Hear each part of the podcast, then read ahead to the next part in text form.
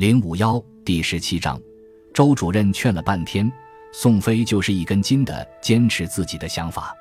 高学明听到情况汇报后，便没有再强求。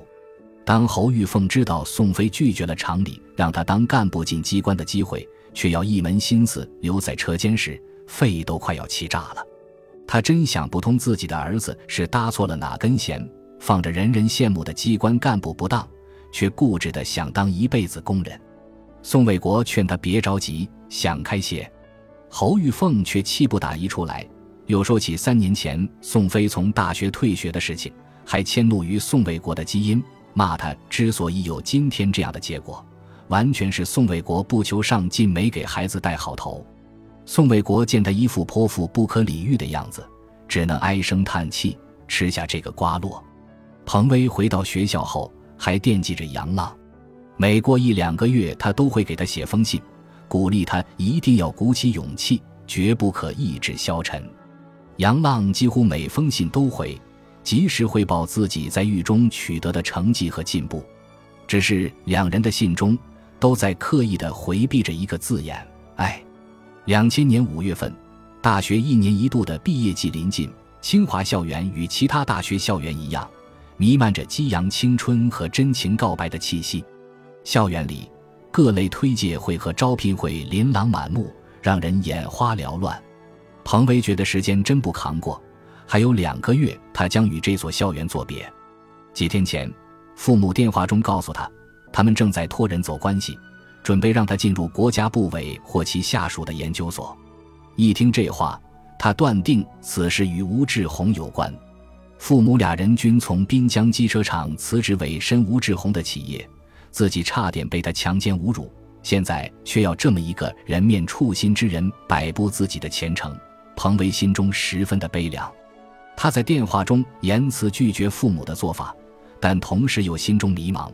他真不知道自己应该如何选择。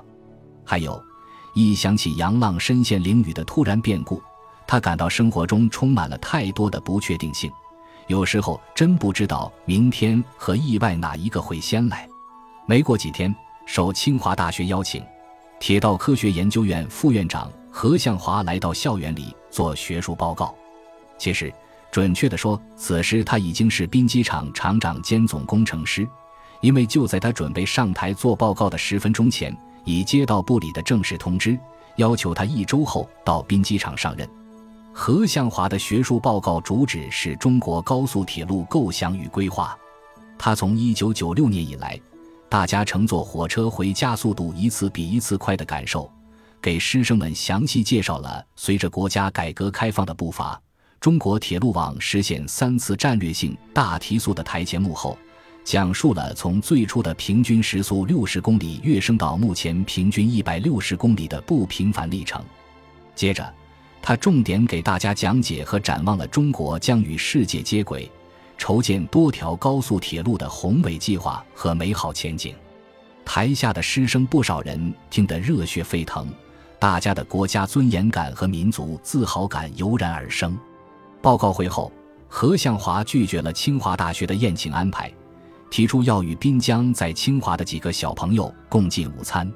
彭威十分惊喜，赶忙通知了李云娟和专程来他们学校听报告的周辉，一起陪同何向华进餐时，周辉还沉浸在刚才报告的内容之中，兴奋地问何向华：“何叔，刚才您说的高铁宏伟蓝图，距离实现还有多长时间？”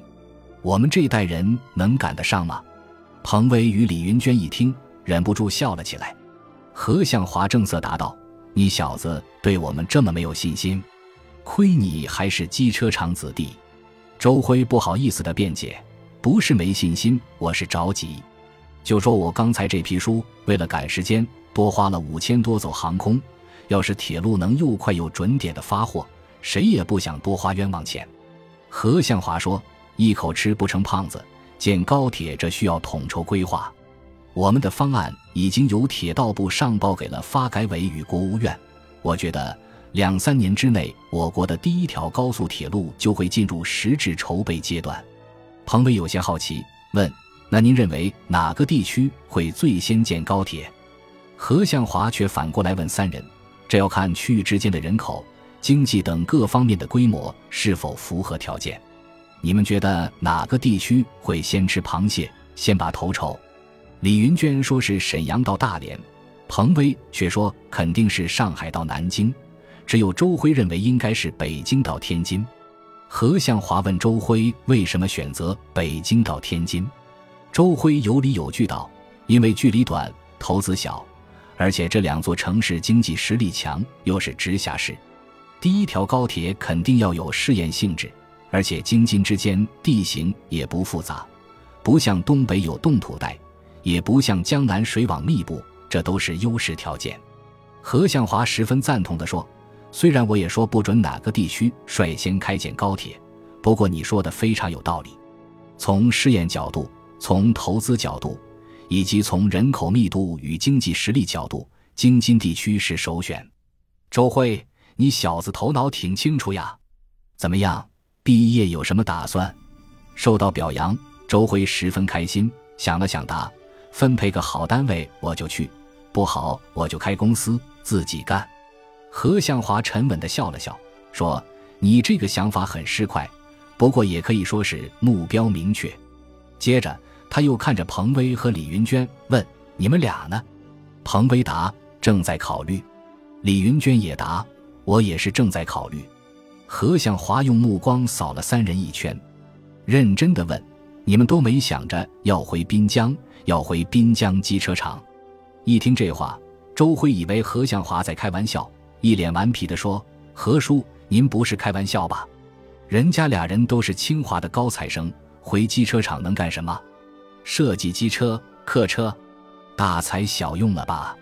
何向华却十分认真地说：“我今天讲的这三次铁路大提速仅仅是开端，我们未来的目标是建设全国高速铁路网，以后铁路机车、客车行业会迎来飞跃大发展。”滨江机车厂必然会在这样的飞跃中脱胎换骨。我觉得回滨江，回滨江机车厂一定有你们发挥才能的机会。周辉敏感地问：“何叔，那你会不会调回去？”何向华这才换了一种口吻，坦诚地说：“我也是刚刚得到的任命消息，现在正是以滨江机车厂厂长兼总工程师的身份邀请你们加盟滨江机车厂，请你们认真考虑。”我热切地期待着你们回家，期待着你们为国家高速铁路的事业贡献自己的智慧和力量。周辉三人都十分吃惊，连忙向何向华表示祝贺。何向华看三人犹豫不决的样子，趁热打铁道：“孩子们，关于滨江机车厂的情况，我就说这么多。你们都是优秀学子，对于咱们国家未来的铁路事业都有自己的判断。我希望在回到滨江之前，能收到你们明确的回复。”彭威与李云娟相视，沉默。周辉想了想，问道：“何叔，我是学经济管理的，我回去能干什么？卖车吗？”何向华用筷子亲热地做出欲敲打的样子，对周辉说：“你能不能不用‘卖’这个字眼？你小子越来越不着调了。”周辉不好意思地笑着说：“好，好，是营销，产品营销，对吧？”咱们厂不都是部里给分派订单吗？还用卖？哦，不对，还用跑销售吗？何相华正色道：“听你这话就知道，你压根不关心机车厂的发展。现在部里指派的订单只是很小的一部分。这些年各路局订购机车、客车，早就是市场化竞标。有市场，当然需要市场营销人才。你周辉算不算人才呢？我当然算，我这四年大学可真没闲着。”给我爸买了房不说，我自己也赚了不少。”周辉骄傲地说道，同时用男人特有的自信的眼神看了彭威一眼。何向华笑骂道：“你小子从小就有蔫主意，怎么样，跟我回去还是留在北京？”周辉又一次深情地看着彭威问道：“这，哎，彭威，你什么意思？回吗？”李云娟早就感觉到周辉对彭威的心思。故意奇怪地问：“你问人家干嘛？”周辉抢白道：“问问怎么了？”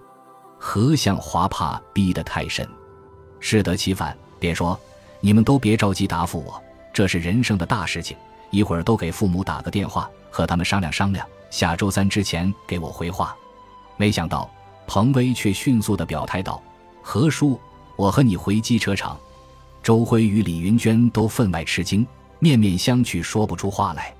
为了事情更加稳妥，何向华劝道：“彭威，你能这么快表态，何叔很高兴，还是和你爸妈商量一下再说。”彭威却已决心已定，再一次坚定地说：“不用和谁商量，我自己的事情我自己能做主。”见彭威表态如此坚决，周辉一下子也坚定了信念，表态道：“何叔，那我也回，我自己的事情我也能做主。”何向华内心十分高兴，满面笑容地说：“行了，你们都不要急着做决定，都好好考虑一下。那咱就这样。临走前，我还有很多事情要处理，我先走了。”三人起身送别了何向华。李云娟悄悄凑在彭威耳边问：“你真要回滨江？为了杨浪？”彭威却自言自语地说：“不为谁，大概就像宋飞以前说的，还眷恋机车厂那片土地，我们的魂，我们的根在那里。”送完和向华和周辉，彭威与李云娟不约而同地走上了操场外的林荫道上。虽然都没有说话，但彼此都很清楚，此刻他们的内心并不平静。走了好一会儿，彭威突然冒出这么一句：“我想好了，与其让那个混蛋安排我的职业，还不如我先跳出来，自己决定自己的命运。不是为了赌气，也不是为了杨浪。就像何叔叔说的，机车厂的未来非常光明，我为什么不给自己一个机会呢？至于考研，工作了以后也可以考，不耽误。”李云娟反问：“你能顶住你爸妈的闹腾？”彭威抬起头。沉静地说：“四年前顶不住，那是因为当时还太年轻、太脆弱。现在的决定关系到我一生的命运，我不能退缩，也不能妥协。机车厂曾经留下我太多美好时光，一时的暴风雨不算什么，过去之后就能看见彩虹。”李云娟用手指点了一下彭威的头，笑着说：“暴风雨还没来，你倒是先唏嘘感慨一番了。彭威，我支持你。”无条件支持你，彭威扭过头看着李云娟的眼睛问：“那你怎么样？回去吗？”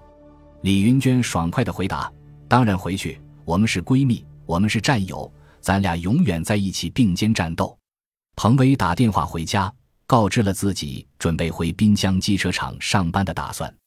王三妹差点就疯了，对着电话大吼大叫起来，坚决表示不同意。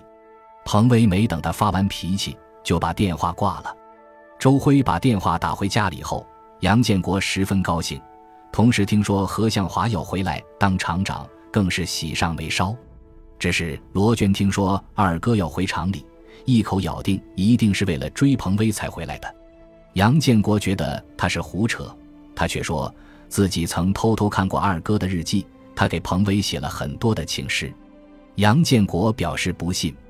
铁道部的红头文件很快下来了，一个文件是关于把铁道部所属的车辆总公司整体拆分出来，成立中国中车集团有限公司，定性为国务院国有资产监督管理委员会直接管理的中央企业，同时成立北车股份有限公司、北车集团和南车股份有限公司、南车集团，滨江机车厂划归北车集团。另一个文件。就是正式任命何向华为滨江机车厂厂长、党委书记兼总工程师。接到这两个文件，高学明有些沮丧。其实这个结果他是早有预感的，只是不愿意、不甘心面对罢了。第三天，北车集团的一名副总带着集团的命令来滨机场宣布了何向华的正式任命，并明确了工作交接的相关事项和要求。何向华入主兵机场后，高学明正式退休。为了发挥他的余热，何向华专门聘请他担任厂顾问委员会主任。因为经过几天与退休老同志和广大职工的交流，他感到要引进和推行项目管理体系，离不开老同志的支持，特别是高学明在老同志中的影响很大。忙忙碌碌、风风火火了几十年，突然退休了，没事了。高学明感受到从来没有的失落，特别是一些与他走得比较近的人，忽然人走茶凉起来，走路都躲着他，这让他十分气愤。